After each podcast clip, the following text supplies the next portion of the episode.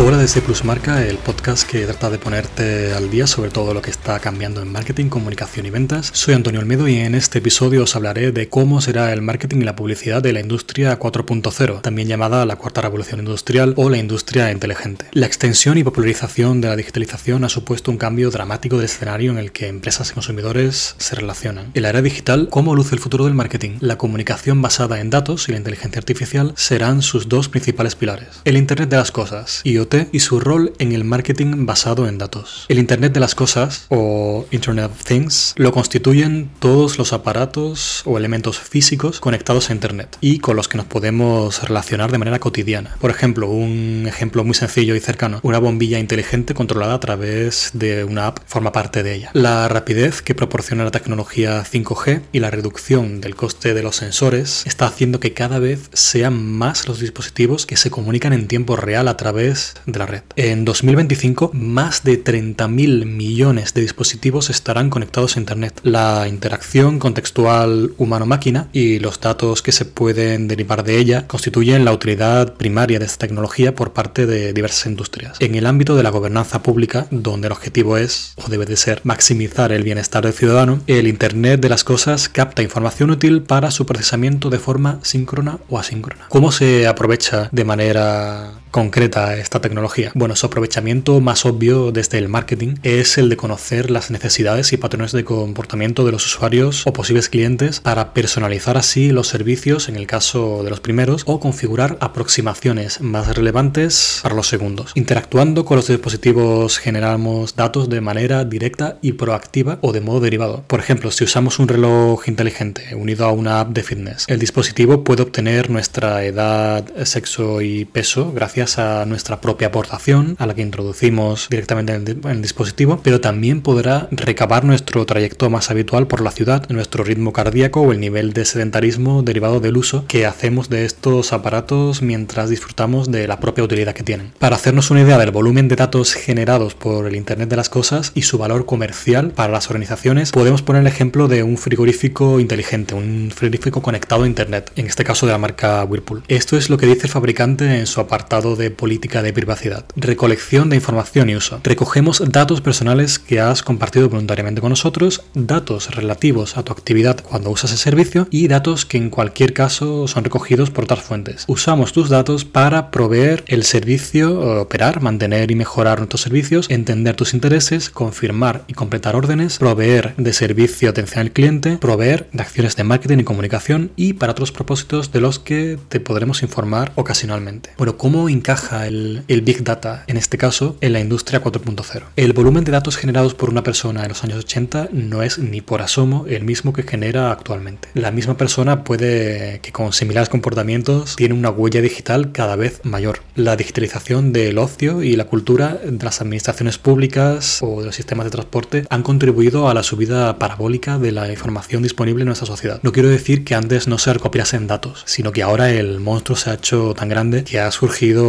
profesionales especializados en domarlo y ponerlo a trabajar. De Curso per Zodiacum es la primera representación gráfica de datos conocida. Se realizó en el siglo X. Esto nos da una idea del tiempo que llevamos trabajando con datos, siguiendo las etapas propias de lo que ahora conocemos como análisis de Big Data, que es en primer lugar la recopilación de datos, en segundo lugar el almacenamiento, en tercer lugar el análisis y cuarto su visualización. En antonioalmedo.com tenéis esa gráfica que podéis consultar y creo que es la mejor forma de verlo, por mucho que se cuente, es mucho más sencillo directamente verlo o podéis buscarlo por otro medio cuando queráis, de curso per Zodiacum. Será un científico de datos quien se encargue de traducir la información obtenida en conocimiento para que los analistas de negocio puedan tomar decisiones ágiles y con más inteligencia. O sea, el científico de datos va a ser el que vaya a poner esos datos a trabajar de forma efectiva. El nuevo paradigma industrial se retroalimenta. ¿Qué quiere decir? Que los avances tecnológicos incrementan la cantidad de datos disponibles, que son a su vez su propio combustible. De ahí la carrera por avanzar en conectividad y velocidad de Internet y la obsesión por digitalizar hasta lo más innecesario. Tomo como ejemplo Genican o Genican, según lo queráis pronunciar, que es un escáner conectado a la red que se coloca en el cubo de basura. Una app reconoce todo lo que has tirado en el cubo y lo agrega convenientemente a una lista de compra en Amazon. Recuerda que todo lo que suponga reducir la fricción en los procesos de compra se traduce en más ingresos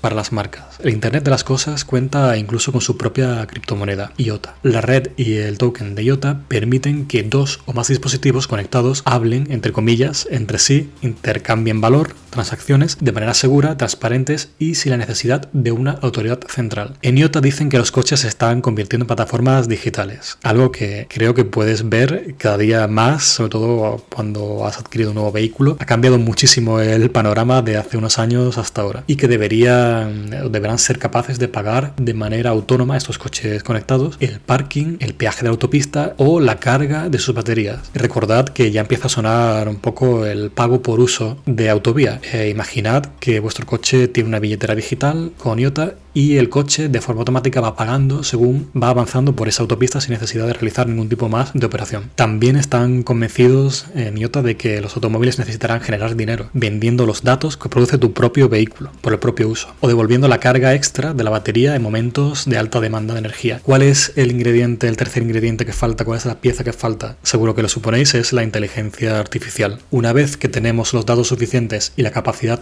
para interpretarlos y tomar decisiones de marketing inteligentes es donde entra en juego la inteligencia artificial. Tiene su núcleo en la informática, pero suma otras disciplinas como la ciencia cognitiva o la lógica. Como su propio nombre indica, intenta converger con la inteligencia humana. Se nutre de algoritmos que los expertos programan con diversos fines, pero se diferencia de un simple programa informático en que la inteligencia artificial puede aprender y ayudar en la toma de decisiones, reconocer objetivos o crear conversaciones que se asimilen al lenguaje natural. Para cerrar más el foco y centrarnos en los cambios y retos que llegarán con el uso extensivo de la inteligencia artificial en el marketing y la publicidad, haremos referencia a la siguiente publicación de Selly Lai, publicado en 2020. Lai cree que, en el futuro la competición en la industria del marketing digital cambiará de extensiva o basada en los recursos disponibles a ser más refinada e inteligente. La era 1.0 coméntala, ¿eh? de la inteligencia del Big Data Marketing está basado, está basado en, la identificación del usuario, el monitoreo de su comportamiento, almacenamiento de datos, análisis terminado y otras tecnologías. En la era 2.0, a través de la integración de datos internos y datos externos, el fenómeno de islas de información en cada departamento se resolverá para alcanzar la construcción del marketing del negocio y la optimización de operaciones y procesos. Su autor entra en un terreno pantanoso para todos los que tenemos algo que ver con la publicidad. Dice que la creatividad publicitaria es el alma de las actividades publicitarias, lo que mejor refleja el valor de los publicistas. Solíamos pensar que las actividades creativas humanas no podrían ser reemplazadas por máquinas, pero el reciente surgimiento de plataformas de publicidad programática han cambiado esa visión. Se trata de un método muy inteligente de producir anuncios que son creados y optimizados usando datos y algoritmos. La inteligencia artificial puede convertirse en una eficiente redactora y diseñadora, creando miles de anuncios personalizados y vídeos para compañías de automóviles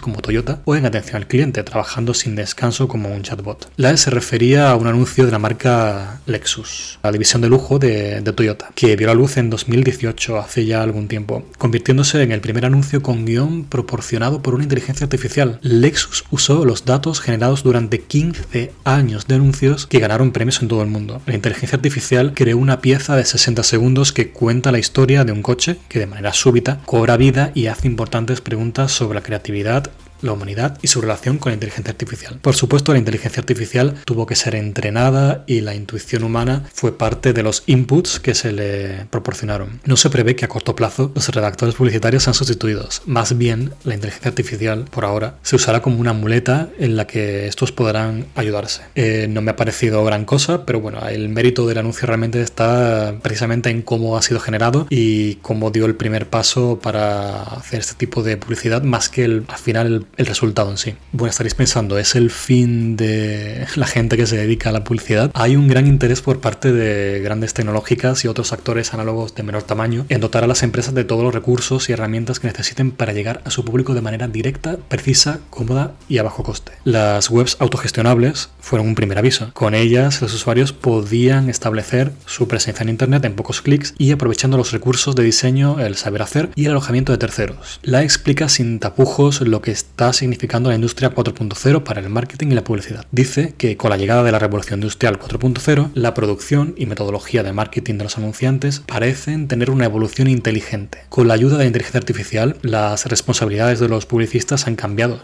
y las empresas están completando más y más tareas publicitarias por su cuenta. En la era de la industria 4.0, las empresas pueden interactuar directa y eficientemente con los consumidores y proveerles de productos personalizados. Ya no hay necesidad alguna de que los anuncios promocionen productos de manera genérica y masiva a los consumidores. Todo esto ha llevado a una disminución de la demanda de publicistas. Vuelvo a repetir, todo esto ha llevado a una disminución de la demanda de publicistas. El mundo que viene será exponencialmente más digital, personalizado y paradójicamente más humano y privado. La cuarta revolución industrial ya ha comenzado y va a cambiarlo absolutamente todo. Y nada más por mi parte, aquí concluye este episodio. Nos vemos en el siguiente. Muchas gracias.